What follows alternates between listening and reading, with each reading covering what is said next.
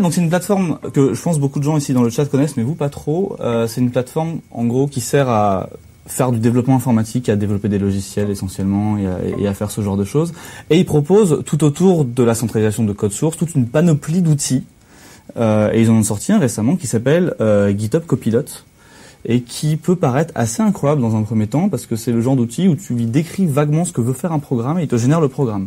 Genre limite tu lui dis c'est une intelligence artificielle C'est une intelligence artificielle, c'est exactement okay. ça. Euh, et merci à Sab et merci à Sabine pour le raid.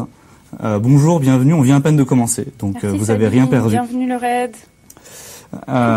et merci à tous ceux qui s'abonnent. C'est très gentil. Le... Je disais donc, nous parlions de GitHub et donc GitHub Copilot, c'est un outil qui va générer automatiquement du code à partir d'une description. Par exemple, si on lui dit généralement un programme qui détecte si, je sais pas, un nombre est premier, par exemple, il va automatiquement générer un, un, un, code qui fait ça. Et là, on peut se dire, c'est absolument révolutionnaire. Genre, ça, ça va, ça remplace littéralement les gens, c'est incroyable, ça va, ça va aider euh, énormément de développeurs, mais en fait, c'est plus compliqué que ça.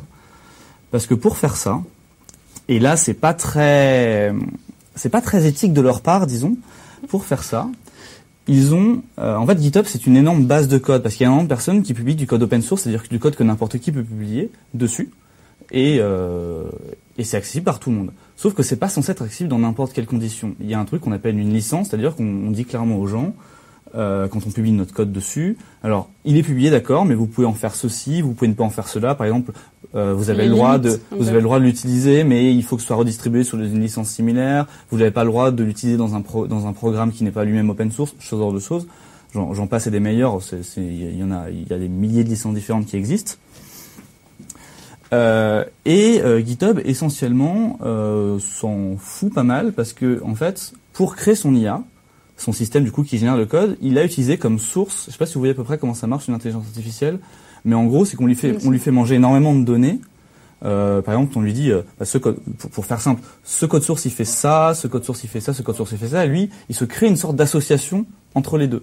Et derrière, si on lui demande juste, généralement un code source qui fait ça, à partir de ces données-là, il va pouvoir recréer un, une, un code qui marche en vrai à peu près. Mais du coup, quelqu'un vérifie Enfin, l'IA elle-même vérifie que ça fait vraiment ce qu'elle demandait Absolument pas. Euh, Ou des gens derrière Non. Les gens ont intérêt à vérifier eux-mêmes. Ouais. Donc déjà il y a ce il- déjà il y a ce problème. Effectivement, comme disait Arnaud dans le chat, l'IA c'est un idiot très savant.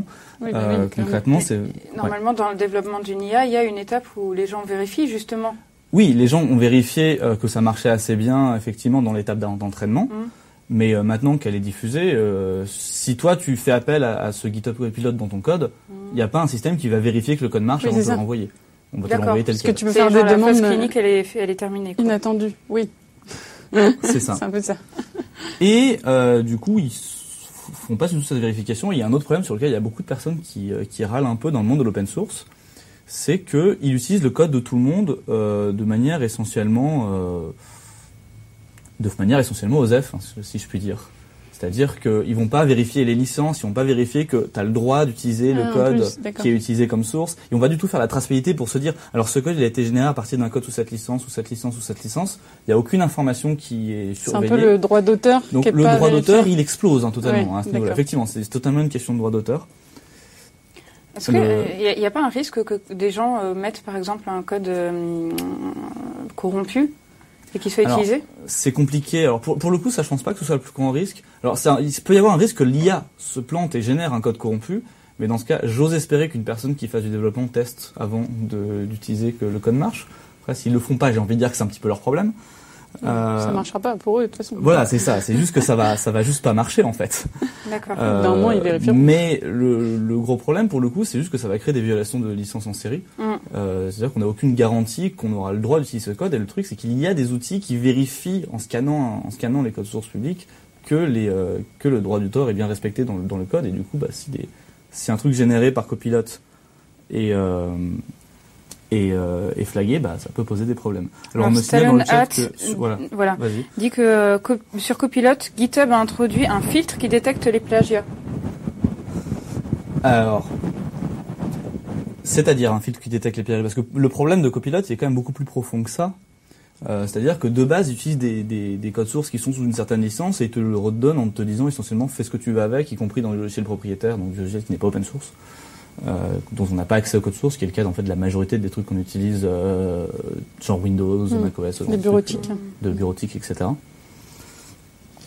Alors, il semblerait qu'il travaille effectivement, ça, je, vais aller venir un peu plus loin, qu'il travaille sur des sur des vagues contournements mais qui reste pas incroyable non plus en termes de qualité, dans le sens que ça veut juste détecter si le code a déjà été utilisé ailleurs, mais ça, en fait, pour moi, on a un problème au-delà de ça, parce qu'on peut considérer que le travail de, généré par Copilot, c'est ce qu'on appelle un travail dérivé. Euh, c'est-à-dire qu'on est parti de logiciel et on l'a transformé pour faire autre chose, mais dans ces cas-là, les licences et donc le droit d'auteur s'appliquent quand même. De hmm. la même façon que si on prend un morceau de musique et qu'on le modifie un petit peu pour le remixer, le resampler ou, ou que sais-je, bah, on peut pas dire ah bah j'ai modifié des petits bouts donc maintenant c'est à moi. C'est pas ça, paraît un peu mm. facile. Mm, mm. Oui, non, clairement. Euh, et GitHub, c'est euh, enfin c'est qui? C'est quoi? Alors GitHub, c'est Microsoft. À la base, GitHub c'était GitHub, mais ça a été racheté par Microsoft et c'est Microsoft qui a conçu cette euh, ce système. Alors j'avoue que je ne sais pas si GitHub avait commencé à travailler dessus avant l'acquisition par Microsoft ou s'ils ont commencé à bosser après. Mais dans les faits, c'est Microsoft qui est, qui est derrière. Et l'IA, du coup, elle apprend que des codes de GitHub? Elle apprend des codes de GitHub. Pas de codes qui sont open source. Oui, qui sont open source. Parce que GitHub permet aussi d'héberger pour les entreprises, typiquement, euh, de manière privée. C'est-à-dire qu'ils ne sont pas publiés. et mhm, dans ce cas, ils n'utilisent pas, ou du moins, ils disent ne pas utiliser, euh, parce que c'est assez dur de vérifier en vrai, mhm. euh, ces systèmes. D'accord. Ces codes-là. Puis après, il peut y avoir aussi d'autres problèmes d'un point de vue entreprise, c'est que ce système, concrètement, il t'envoie le code que tu tapes à GitHub pour analyse et pour pouvoir faire de la génération de code quand tu lui demandes. Donc, si tu es une entreprise et que tu as des problématiques de, de sûreté du code et de, de, confidentialité, etc., ça peut être un petit peu compliqué à gérer. Mais c'est pas risqué de la part de, de Microsoft de, enfin là, par exemple, s'ils violent des licences, ils, peuvent se faire attaquer bah, plus facilement que. c'est pas eux qui violent les licences. Eux, ils génèrent un outil qui te donne du code après, c'est ta responsabilité. qui viole. Euh, Mais en fait, ils disent clairement dans les conditions que c'est ta responsabilité de vérifier que le code, c'est vraiment écrit noir sur blanc, que c'est ta responsabilité de vérifier que le code n'est pas. Euh, ah oui, oui c'est sûr de sécurité. Ils, sont, ils sont des douanes totalement. Mm. Alors, en toute honnêteté, je ne sais pas à quel point ce truc est valide en droit français, mais apparemment en droit américain, c'est ok. C'est-à-dire que si tu, euh, si tu crées un logiciel qui te permet de hacker des trucs, de, de, voler des films, etc. Mm-hmm. Ça va, toi, ça va.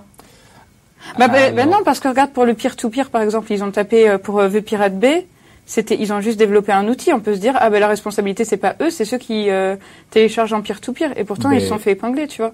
Euh, ouais, alors. Il me, alors, je, disclaimer, je suis pas juriste. Euh, c'est pas. non mais, désolé. C'est un peu une zone d'ombre du droit. concrètement, normalement, les gens qui sont responsabilisés, c'est les gens qui, qui consomment mmh. et qui devraient pas le faire. Après, il me semble qu'il y a une notion de euh, si tu conçois un, logiciel dans le but de violer la loi, alors tu peux pouvoir être condamné, ce qui n'est pas le cas ici. Ça n'a pas été fait dans le hmm. but de violer des licences. C'est un peu un side effect. Oui. oui. Mais d'ailleurs, euh, parenthèse, pour le peer-to-peer, euh, j'ai cru comprendre là récemment, je sais plus, j'essaie de me souvenir, mhm. c'est sûrement sur un chat Twitch, peut-être ici même, que en fait, quand tu te fais épingler par Adopi, c'est pas parce que tu as téléchargé, mais parce que tu parce que tu euh, partageais. C'est à cause de du partage que tu as fait et non pas du fait que tu as téléchargé. En fait, quand tu télécharges en peer-to-peer, c'est hum, tous les, les, morceaux que tu as, euh, ils sont partagés avec, c'est décentralisé, ils sont partagés avec d'autres gens. Effectivement. Mhm. Tu vois. En fait, d'un point de vue droit, euh, tu me dis euh, si on est trop en termes de temps, tu gères le temps. Mhm. En termes de ah droit, en fait, la, euh, Pardon, oui. En termes de droit, euh, le truc, c'est qu'on a tout à fait le droit de télécharger un film. Euh, tant que c'est pour notre usage privé et qu'on possède mm. déjà l'œuvre, et du coup, ce qu'un système automatique ne peut pas savoir, on a le droit de télécharger un film. Euh, voilà. normalement, il faut, il faut posséder l'œuvre. Hein, ce oui, n'est pas forcément le cas. Mais si tu possèdes l'œuvre, personne peut t'empêcher de télécharger un film pour ton usage privé. Et pareil pour des éléments qu'on te concède, par exemple, sur, par exemple, sur Netflix, tu as tout à fait le droit de télécharger les films de Netflix. Et d'ailleurs, tu le fais concrètement, parce que sinon, ils ne pourraient pas s'afficher sur ton écran. Mm. Ah il n'y a pas de magie. Hein. Par contre, ce qui est illégal, c'est de redistribuer.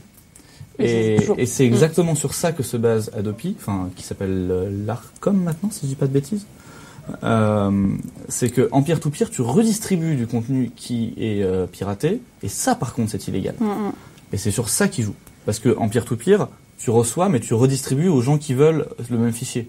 Euh, c'est un, un, système qui marche bah, justement de pair à pair, c'est-à-dire que ça se diffuse progressivement chez tout le monde et tout le monde peut rediffuser chez les gens d'à côté en gros. Mm. Euh, et c'est ça en fait qui est légal. Parce que techniquement parlant, juste télécharger, même télécharger des vidéos sur YouTube par exemple, je sais qu'il y a certains vidéastes à une époque qui disaient euh, oui vous n'avez pas le droit de télécharger mes vidéos localement chez vous pour les lire. Si, vous avez tout à fait le droit. Tant que vous ne le diffusez pas, vous avez totalement Après, le droit. je pense que mm. de toutes les façons, ça sert à rien d'interdire tant que tu peux pas le, le contrôler, le contrôler et le mm. surveiller.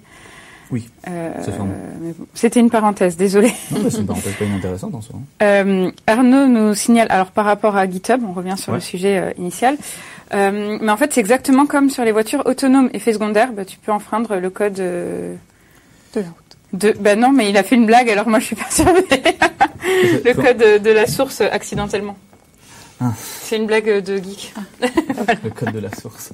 Mais en vrai, oui. Mais c'est d'ailleurs euh, en France, t'as pas le droit d'utiliser une voiture autonome de manière complète. Tu dois toujours garder une main sur le volant. Et c'est ta propre responsabilité qui est engagée si jamais le pilote euh, fraude, fraude le code de la route. Euh, de la même façon que là, hein, si GitHub Copilot euh, viole une licence, c'est pas la faute de GitHub Copilot, c'est ta faute. Ouais, d'accord. On voit finalement la comparaison se tient. Toujours l'utilisateur. Euh, c'est pas une blague, c'est mon cerveau qui a eu un court-circuit. bah, le, court-circuit, il marche bien. Parce que c'est, on aurait dû une de tes blagues. Bah, franchement, ouais, c'était pas mal. Euh, ok. Après, c'est vrai que le droit n'est euh, pas exactement le même en fonction des pays. Donc, il y a peut-être des pays où c'est légal et d'autres où. mais comme les outils sont internationaux, bah, du coup, c'est compliqué bah, d'appliquer partout. droit local, pour le coup, parce que les outils sont, sont utilisés localement. Alors, j'avoue que je suis pas un expert en droit d'auteur comparé je suis désolé. Euh, je connais à peu près le droit d'auteur en France et vite fait le droit d'auteur de la common law, donc en gros en, Angleterre et aux États-Unis. Mm. Euh, au-delà, j'avoue que le, droit d'auteur en, Roumanie, par exemple, aucune idée. Bah, la Microsoft, c'est pas les bah, États-Unis. je pense qu'il y a moyen que ce genre de choses, euh, comment dire, l'Europe passe au-dessus, non? Que ce soit plus la précis. Roumanie, c'est en Europe. C'est pas le meilleur exemple. Enfin bon, bref. Ce serait vérifié en effet. Parce que je oui, sais effectivement. Pas. Mm. Euh, Sage Bleu, qui est en régie d'ailleurs, mais qui participe quand même, nous dit qu'il n'y a pas une, nous, se, demande s'il n'y a pas une législation UE commune. Mm. Il me semble. Hein. Euh, bah déjà, la République numérique, euh, la plupart des points ont été repris euh, dans Horizon 2020, si je ne me trompe pas, non? Alors, Qui s'appelle Horizon maintenant d'ailleurs. Alors, je ne sais pas de quoi tu parles. Ah, il y a quelques années. Bon, je pense que le. Dites-moi le chat. Je vais le dire avec mes mots, hein, parce que je ne suis pas non plus experte du tout. Mais il y a quelques années, euh, il y avait même une contribution euh, à la République numérique où il y avait des, des, articles de loi où les gens pouvaient donner leur avis. Genre n'importe qui pouvait donner son avis comme si on était sur un forum mhm. et, euh, et, voter pour différentes lois. Il y en a une qui était connue, je me souviens plus. je me souviens plus de laquelle il s'agit. S'il y en a qui l'ont dans le chat article. Et en fait, celui-là, il avait euh, fait beaucoup de bruit. Et en fait, bon, moi là, c'est surtout euh, par rapport à l'open science que, euh, que ce, ça m'avait intéressé parce que bah, il légiférait. C'est là-dedans, en fait, qu'il y avait cette nouvelle règle qui consiste à ce que si tu es financé par plus de 50%, à plus de 50% par des, du public, c'est ça que et bah, tu es, obligé de rendre public ton article. Donc le mettre sur une base de données accessible au public. Et, euh, et ça, c'était dans la République numérique, par exemple. Et, euh, et c'était également dans Horizon 2020, qui s'appelle maintenant Horizon parce qu'on a dépassé 2020. Euh, c'était 2020 à la base. non, en fait, du coup, c'était peut-être en 2018-2019 tout ça. Hein. parce que ça semblait loin à l'époque. Mais c'est pas aussi un organisme de financement, ça? Pour la recherche, en tout Et eh bah, en fait, euh, oui, ils donnent aussi des bourses pour la recherche. Oui. Qui du coup doivent être open source s'ils publient à partir de ouais, ces financements. Et maintenant c'est vraiment très. Enfin open. Euh, open science. Euh, voilà, merci. C'est et du coup c'est c'est hyper poussé tout ça. Il y a, maintenant quand tu as une une bourse, bah, par exemple la bourse Marie Curie, il me semble que c'est Horizon.